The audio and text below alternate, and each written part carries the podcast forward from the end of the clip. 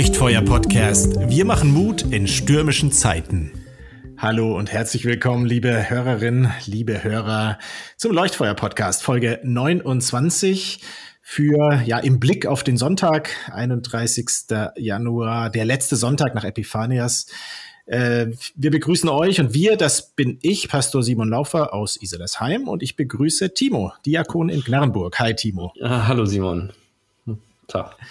Ich grüße dich und ich würde dich gleich bitten, die dieses Mal relativ kurzen Zeilen, die wir, über die wir gleich sprechen, vorzulesen aus dem zweiten Brief des Apostels äh, Petrus. Bitteschön. Kapitel 1, Verse 16 bis 19. Denn wir sind nicht ausgeklügelten Fabeln gefolgt, als wir euch kundgetan haben die Kraft und das Kommen unseres Herrn Jesus Christus, sondern wir haben seine Herrlichkeit mit eigenen Augen gesehen. Denn er, denn er empfing von Gott, dem Vater, Ehre und Preis durch eine Stimme, die zu ihm kam, von der großen Herrlichkeit. Dies ist mein lieber Sohn, an dem ich wohlgefallen habe. Und diese Stimme haben wir gehört vom Himmel kommen, als wir mit ihm waren auf dem heiligen Berge. Umso fester haben wir das prophetische Wort und ihr tut gut daran, dass ihr darauf achtet, als auf ein Licht, das da scheint, an einem dunklen Ort, bis der Tag anbricht und der Morgenstern aufgeht in euren Herzen. Soweit der Text. Simon, du bist dran. Jo, vielen Dank. Und wir haben hier was ganz Besonderes wir haben hier was äh, ganz Besonderes vor uns, nämlich einen Brief äh, des Apostels Simon Petrus. Manche zweifeln das natürlich an, äh, wie, wie so oft, aber es spricht doch auch viel dafür, dass er es geschrieben hat. Und zwar gar nicht an bestimmte Leute im engeren Sinne, sondern einfach als eine Art Vermächtnis. Das war so das, was ihm wichtig war, auch gegen Ende seines Lebens im fortgeschrittenen Alter. Was will ich weitergeben, was mir wichtig ist im Glauben, was mich wirklich trägt? Ja, und da ist ihm zunächst mal eines wichtig, eben äh, nicht äh, Fabeln zu folgen, keinen Märchen, keinen Mythen, sondern Fakten. Also Fakten statt Fiktion.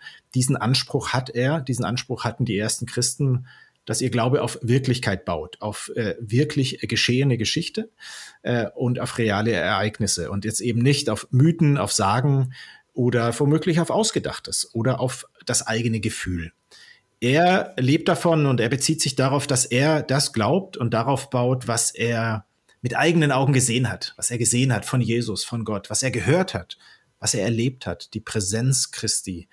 Das ist das, wovon er zehrt und worauf er auch so seine Hoffnung aufbaut. Ähm, ja, und er legt eben Wert drauf, er ist Realist. Er hat wirklich beide Beine auf dem Boden. Er war ja Fischer, der dann von Jesus gerufen wurde, ein ja, in Anführungszeichen einfacher Mann, also jetzt ohne Riesenbildung. Und der hat einfach das für bare Münze genommen, was er selbst äh, erlebt hat. Ähm, er war ja durchaus einer, der auch gezweifelt hat und gezaudert, aber dann umso überzeugter war und letztendlich sein ganzes Leben für Jesus auch hingegeben hat. Und für ihn ist klar, dass ähm, ja diese, dieser Glaube oder jetzt auch im engeren Sinne das, was er hier erwähnt, also dieses äh, Erlebnis der Verklärung Jesu. Wir gehen gleich ja näher darauf ein, was, was es damit auf sich hat. Mhm. Aber dass es da eben nicht um sozusagen eine symbolische Geschichte geht, wie man heute sagen würde, sondern um Realität äh, und dass ja Jesus sein Leben, die Auferstehung, das Reich Gottes, dass es Realität ist. So viel mal, so gewissermaßen als Vorwort, weil ich finde, das ist was, was wir uns auch immer wieder mal vor Augen führen sollen. Ähm, dass es nicht irgendwie um was Diffuses geht, um irgendwelche mhm. komischen Geschichten, sondern um was, was Realität ist. Also nichts Abstraktes. Ne? Für Petrus mhm. ist der Glaube etwas ganz Konkretes, etwas, das äh, wirklich äh, in seinem Leben genau. Zeit gewonnen ja, hat, sozusagen, ja. und nicht irgendwie ein Gedankengebilde oder sowas. Ne? Ich habe ähm, mhm. tatsächlich, nachdem ich das, den, den Text gelesen habe, sind mir ganz viele Fragen gekommen. Mehr Fragen als irgendwelche okay. Aussagen, ja. Ähm, ja, ich habe mich gefragt, auf welche Anfechtungen oder Probleme, Auseinandersetzungen nimmt der Brief eigentlich Bezug? Also um, um was für ein Problem? Ganz oft sind da ja tatsächlich irgendwie mhm. Probleme im Hintergrund so, ne? Und der Brief versucht da irgendwie Antworten zu geben oder etwas abzuwehren. Und äh, wenn man den Brief liest, äh, wird ja tatsächlich, Petrus spricht über Leute, die eine Botschaft haben, die so ganz anders ist, als er sie verkündigt. Ähm, und er nennt diese Leute, äh, also äh, das, was sie verkündigen, Brunnen ohne Wasser. Also es ist irgendwie. In diesem Brief jetzt meinst du? In, in diesem Brief, Stelle. im Kapitel 2, ja. Nur, mhm. nur ein Tick weiter. Ja. Ja. Ähm, ja. Und, und sagen, okay, äh, ich, ich, weiß nicht, gerade, also ich versuche mich da hineinzuversetzen in, äh, in, in, diese Welt und muss sagen, ja, auch ich fühle mich manchmal so, äh, weiß nicht, uns geht es, glaube ich, allen so, dass wir uns so wie, wie in, äh, vorkommen, wir sind so in einer dunklen Welt irgendwie und suchen, suchen mhm. irgendwie Licht. Ähm, damit wir unseren Weg so erkennen. Wie, wie können wir unseren Weg gehen, unser, unser Leben führen, unser Glauben führen. Und, und mhm. diese Leute haben jetzt so ganz, äh, wie sagt man, verführerische Angebote, ne? Also, und, und erzählen von einem Jesus, der so völlig abstrakt ist und es geht so um, um Ideen einfach nur. Ähm, und das Ziel scheint mhm. irgendwie zu sein, die, dieser Gnosis, so sagt man wohl, äh, dass man sich überlegen fühlt, über den Dingen dieser Welt stehen kann. Mhm. Äh, und das Ziel der Verkündigung der Apostel ist irgendwie, ja, es geht nicht um Ideen, sondern es geht darum, Jesus zu erfahren im Hier und Jetzt. Ähm, mhm. Und ich stelle mir so die nächste Frage, wovon lebt eigentlich unser Glaube, wie ihn Petrus oder die anderen Apostel bezeugen? Wovon lebt eigentlich unser Glaube? Mhm. Im Gegensatz zu dem, was ich eben geschildert habe. Ja, was, was bei dir ja so anklingt, ist äh, diese Dunkelheit, dieses Gefühl, auch im Dunkel zu sein, das kennen alle sicherlich, zumindest zeitweise. Und jetzt kann man das ja auch übertragen, so ein bisschen auf unsere Situation insgesamt, dass wir so ein bisschen im Tunnel sind und das Licht suchen. Was mir jetzt noch einfiel, auch in Bezug darauf, ne, ist, äh, du kannst im Tunnel sein und ja ähm, verschiedenste Lichter sehen, verschiedenen Lichtern folgen. Ich habe neulich so diesen Spruch, mhm. diesen Spruch mal wieder gehört. Ähm, wenn du im Tunnel bist, dir kommt ein Licht entgegen, sei vorsichtig, es könnte auch der Zug sein. Ähm, ist bisschen witzig, aber das geht ja in diese Richtung. Du kannst dich auch an Lichtern orientieren oder um in dem anderen Bild äh, zu bleiben, äh, Wasser suchen, das dein Durst stillt, das aber vielleicht äh, Salzwasser ist, das dein Durst gar nicht ja. wirklich stillt. Deshalb passt dein Verweis ja ganz gut. Die Apostel, sie verweisen immer wieder auf Jesus selbst und eben nicht auf diverseste andere ja, was auch immer, was ja, man, uns trägt. Man Verschwörungstheorien, ja. leider, ja. leider heutzutage sehr verbreitet. Und ich finde, hier äh, äh, kann man das durchaus einen Bezug herstellen. Ja, vertraue nicht irgendwelchen abgefahrenen Theorien, die äh, weder mit der Realität noch mit der Bibel irgendwie zu tun haben, sondern konzentriere dich lieber auf den, der wirklich Licht geben kann. So. Ja, letztendlich, ähm, ja, äh, bleib auch nicht in deinen eigenen Gedanken, so schön sie auch sein mögen. Ähm, mhm. Hör auf zu grübeln. Könnte vielleicht auch helfen, ja. wenn man das einem sagen würde. Ne? Also es geht nicht, geht nicht darum, dass du eine Lösung für deine Probleme findest. Nicht, nicht mhm. immer. Äh, Petrus, Petrus sagt ja so deutlich, äh, Christus ist alles, was wir brauchen. Oh, das das mhm. klingt jetzt äh, furchtbar fromm, aber Petrus führt das ja aus letztendlich. Also ja. wir leben da, davon, dass, dass Gott uns alles schenkt, was wir brauchen. Äh, und, ja. und das ist, äh, ist eine steile Aussage, aber es steckt so viel ja. drin, was uns letztendlich wirklich frei macht. Aber mach mal weiter ja, und das, deinem zweiten Punkt. Ja. Genau, wobei ich kurz auch da einfach ja. nochmal bleiben wollte, weil du hast dieses Stichwort genannt, Gnosis, ähm, ja. da hängt ein ganzer Rattenschwanz dran, auch in der, in der Geschichte. Äh, aber letztendlich geht es so darum, jetzt mal ganz knapp gesagt, auch durch das eigene Denken sich irgendwie aus dem äh, mit dem eigenen, am eigenen Schopf aus dem Sumpf ziehen zu wollen. Und das ist ja letztendlich auch dieses Grübeln, zu, zu glauben, unterbewusst, ich kann durch Kreisen um meine Gedanken, kann ich irgendwie was ändern. Und mhm. deshalb ist für mich, du sagst, es klingt fromm, Christus ist, was du brauchst. Denken und Christus ist ja auch kein Gegensatz. Aber immer wieder ruft dann die Bibel dazu auf, zu sagen, lass dein Denken von Christus durchdringen. Also gib nicht irgendwie das Hirn ab an der Garderobe, ja. aber lass dich erleuchten von Christus und deine Gedanken ändern sich. Ich finde, das ist nochmal die Brücke, zu sagen, äh, Jesus heißt nicht, ich, ich, ich denke jetzt nicht mehr nach oder so. Ja. Aber ich lasse das Grübeln sein und überlasse meine Gedanken Christus, ne? Und dadurch verändert sich auch was so, ne? Ähm, Genau, und da kann ich eigentlich auch ganz gut anschließen. Ich wollte jetzt noch mal eingehen auf diese Verklärung. Ne? Das klingt ja, ja schon komisch. Ja. Ähm, jetzt mal kurz zusammengefasst, äh, Simon Petrus und zwei weitere Freunde von Jesus, Johannes und Jakobus, die waren sehr eng mit ihm verbunden unterwegs, haben ganz viel mit ihm erlebt, haben auch ja Phasen gehabt, wo sie voller Unglaube waren, dann aber auch wieder voller Begeisterung und Glaube. Und sie haben sich ein Stück weit, ich glaube, man kann sagen, schon bewährt, haben Jesus ihr Vertrauen geschenkt und dann hat er sie in gewisser Weise belohnt. Er hat sie auf einen Berg geführt und hat sich da in einzigartiger Weise gezeigt als Sohn Gottes. Also das muss ein überwältigendes Erlebnis gewesen sein. Ähm, ähm, und ja, ein paar, paar Gedanken dazu noch. Also diese drei Jünger, diese drei Apostel erleben es so, dass das diese ganz besondere Begegnung mit Jesus ihren Glauben verändert, auch auf eine andere Ebene hebt. Also bis dahin sind sie auch mit ihm den Weg gegangen, haben ihm, sind ihm nachgefolgt, haben ihm auch äh, ja Vertrauen entgegengebracht und ja gewissermaßen als Folge davon, als Nebenprodukt äh, erleben sie dann dieses ganz besondere, diese ganz besondere Erfahrung. Ähm, und ich glaube, das lässt sich auch durchaus auf unser Glaubensleben übertragen. Dass da, wo wir auch im Alltag, auch ohne die spektakulären Erfahrungen, auch Gott suchen, ihm unser Vertrauen geben, äh, gewissermaßen Glauben ja einüben im Alltag, indem wir zum Beispiel den Worten von Jesus Vertrauen schenken und auch danach leben, dann schenkt er uns auch immer wieder diese besonderen Erfahrungen, diese Begegnungen. Ja, und ich will darauf hinaus, ich glaube, dass Glaube auch beides braucht. Also, dass es einmal diesen Alltag auch gibt, in dem wir nicht immer nur irgendwie drei Meter über dem Boden schweben, das wäre ja auch schlimm, oder irgendwie sonst wie abdriften in, in irgendeine äh, übertriebene Schwärmerei. Aber dass wir auch Momente haben und Zeiten, in denen wir besondere Erfahrungen der Nähe Gottes machen. Ähm, ich glaube, sonst trocknet unser Glaube auch aus, sonst ähm, schwindet auch die Hoffnung, sonst wird auch diese Hoffnung auf den Morgenstern, der aufgeht, auf Gott, der in Herrlichkeit kommt, das wird dann auch wieder sehr abstrakt. Ähm, deshalb lese ich auch diese Zeilen und auch diese Geschichte dahinter, also von der Verklärung, auch als Ermutigung, auch immer wieder um solche Momente zu bitten, wo Jesus sich wirklich auch ganz nahe zeigt. Und ähm, ja, ich bin auch froh, dass ich das immer wieder erleben darf in Gebetszeiten oder jetzt zur Zeit eher schwierig, aber durchaus auch durch Musik in Gottesdiensten.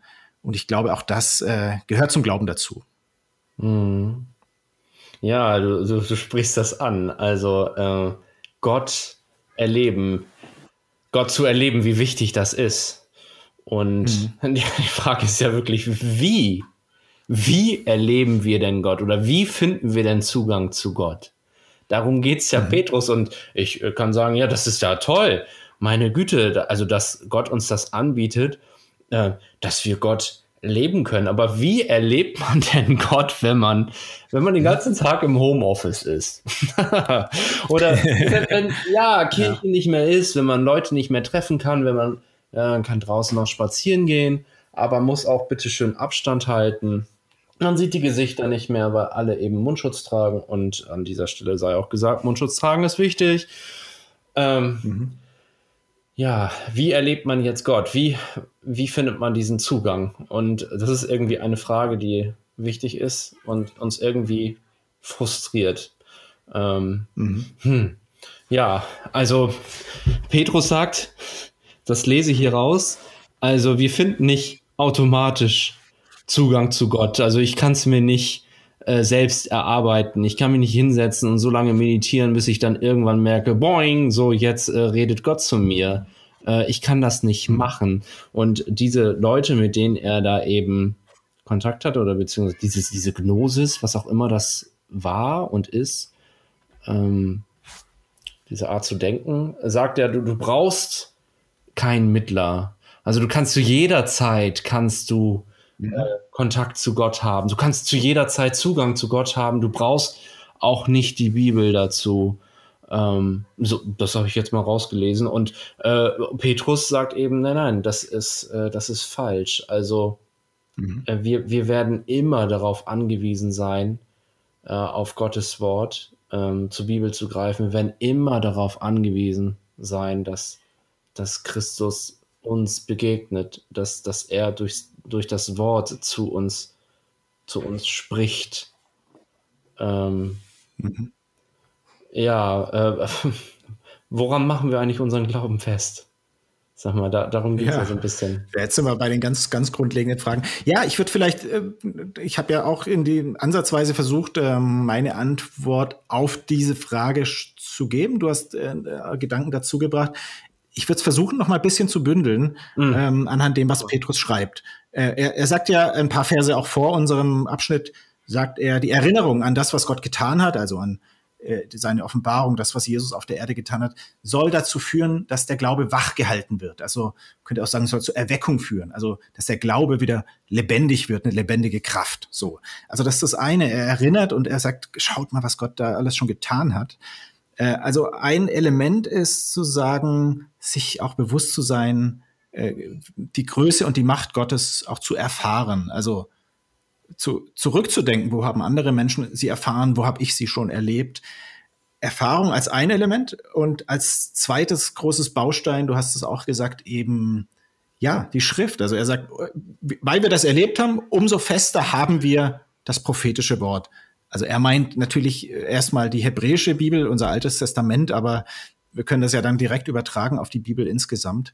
Ähm, und dann eben der Blick nach vorne, Hoffnung auf den Jesus, der wiederkommt, also der Morgenstern, der aufgehen wird.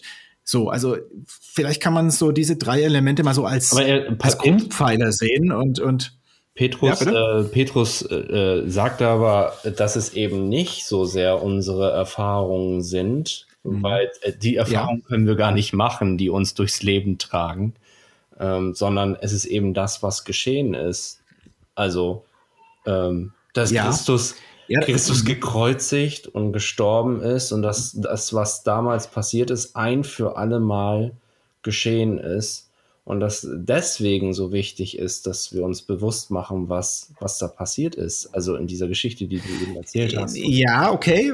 Ich, also ich würde zustimmen, insofern, als ich auch nie sagen würde, eine Erfahrung oder eine, ja, eine subjektive Erfahrung ist das Fundament des Glaubens, würde ich auch nicht sagen. Aber Simon Petrus betont ja doch sehr stark, gerade in diesem Brief, dass er durch das, was er gesehen und gehört hat und erlebt ja. hat, gerade deshalb diese, dieses tiefe Vertrauen hat dann auch in, in, in die Schrift und in, in, in das Wort Gottes. So, also ich, ich kann und ich mag es irgendwie auch gar nicht so trennen. Nee, das sind diese Geschichten, die wir eben, ähm, ja. die wir äh, lesen müssen, ähm, weil, mhm. weil es eben ähm, also es sind nicht unsere Geschichten, die uns tragen, sondern es sind genau die Geschichten, ja, die uns verstehe. tragen, die dort mhm. stehen in der Bibel. Ja, ja, das sind die Erlebnisse, die entscheidend sind, nicht unsere.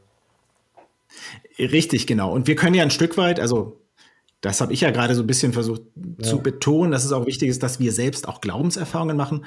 Aber also erstens, das wollte ich auch ja. noch mal also auch wiederholen, dass ich auch nicht glaube, dass das die Grundlage des Glaubens ist, sondern ich habe ganz bewusst jetzt auch das Wort gewählt, das Nebenprodukt sozusagen. Das ist das, was wir dann auch als Bonus, glaube ich, schon auch erleben, mhm. dass wir Gott auch mal auch ganz nahe sein können und seine Liebe sehr konkret äh, erleben und seine Gegenwart. Ja. Ähm, ich glaube, ohne wird der Glaube eben eben trocken.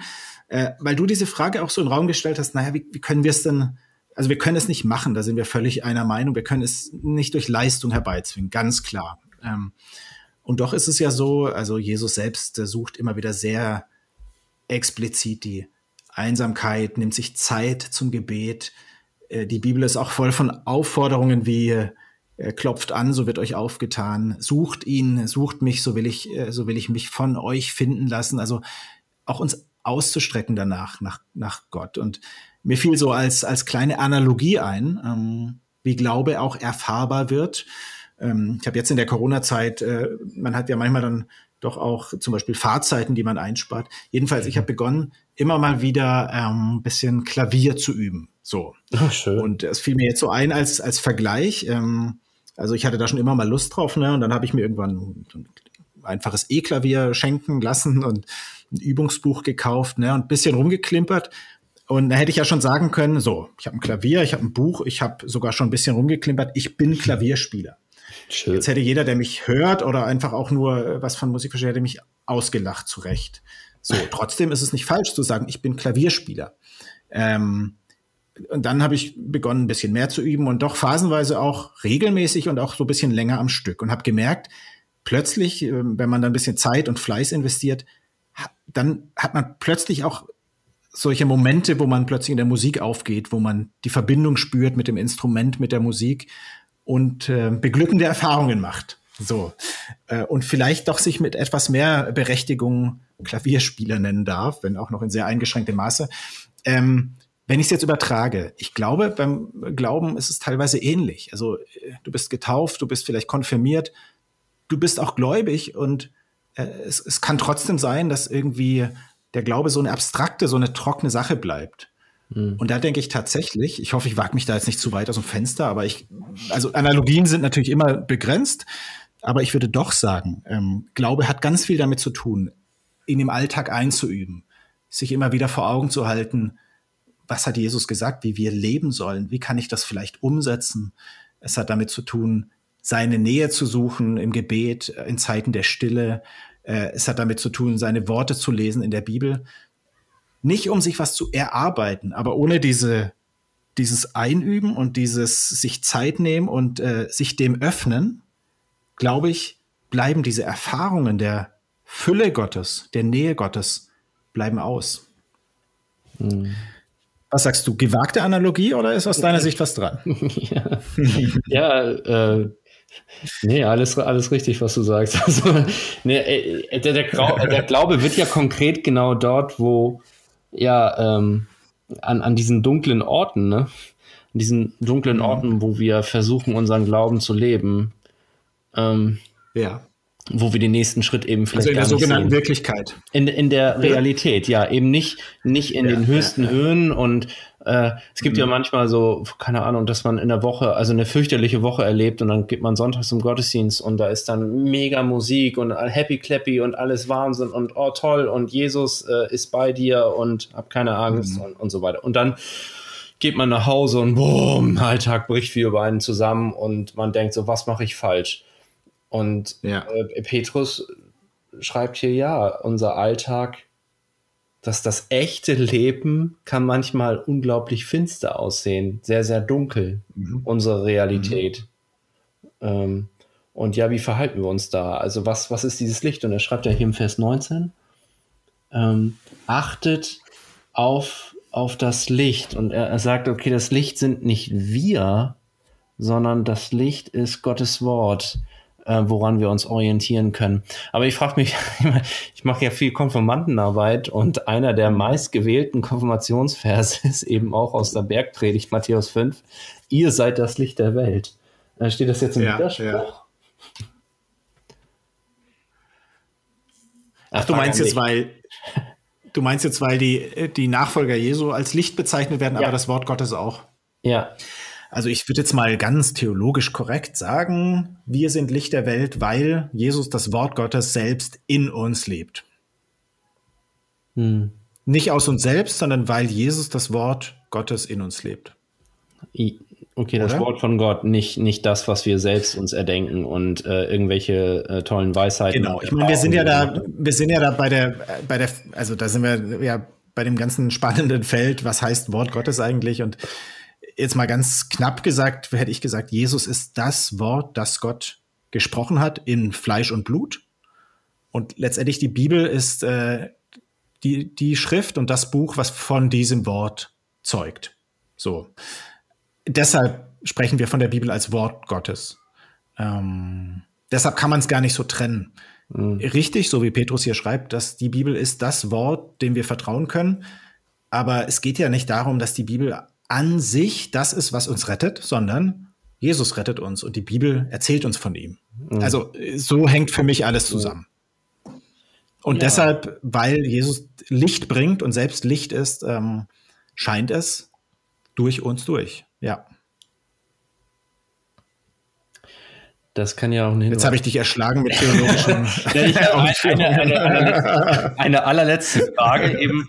Was machen wir, wenn es tatsächlich sehr, sehr finster in uns, in uns aussieht, wenn, mhm. wenn man sich ähm, schwach fühlt, zerrissen fühlt, mutlos ist. Ja. Wenn man, äh, wenn man den Eindruck hat, äh, man, man packt das alles nicht mehr. Was macht man dann? Also ich würde gerne das nochmal aufgreifen, worauf du auch hingeführt hast. Ja. Äh, es ist jetzt kein Rezept für alle Lebenslagen, aber so als Grundhaltung glaube ich schon sagen zu können, wenn du diese Dunkelheit hast, auch vielleicht ganz persönlich, und immer tiefer in dir drin das Licht suchst und in diese Dunkelheit eintauchst und denkst, wo ist denn in mir drin noch Licht? Dann tauchst du immer tiefer in die Dunkelheit ein und, und vielleicht mhm. gehst du drin unter. Deshalb such das Licht außen, bei dem der Licht bringt. Der das Licht der Welt. Du wirst ihn vielleicht auch nicht so genau, also nicht in deinen Grübeleien, nicht in deinem, in deiner Lebensgeschichte, sondern versuch gerne auch, indem du vielleicht auch die Jesus-Geschichte dir anschaust in der Bibel, ähm, auch versuchst, deine Dunkelheit ihm abzugeben, dich nach diesem Licht, das außerhalb ist, in Jesus auszustrecken. Ich glaube, das ist eine Richtung, ist in der wir richtig. Licht finden können. Ja, liebe Hörer, äh, vielleicht konntet ihr da euch hineinversetzen. Das wäre ja richtig klasse. Ähm, schöne Verheißung hier am Ende unseres kurzen Textes. Ähm, verspricht Petrus uns ja, verspricht Gott uns letztendlich, dass der Morgenstern aufgeht in euren Herzen. Und das ist doch wirklich mal eine schöne Verheißung für kommende Woche. Das gilt uns, das gilt euch im ganz konkreten grauen Alltag, dass Gott uns tatsächlich begegnen möchte. Oder? Kann Amen dazu. Ja. So lassen wir es stehen und äh, in diesem Sinne gesegnete Woche euch. Wir freuen uns aufs nächste Mal. Bis dann. Tschüss. Bis dann. Tschüss.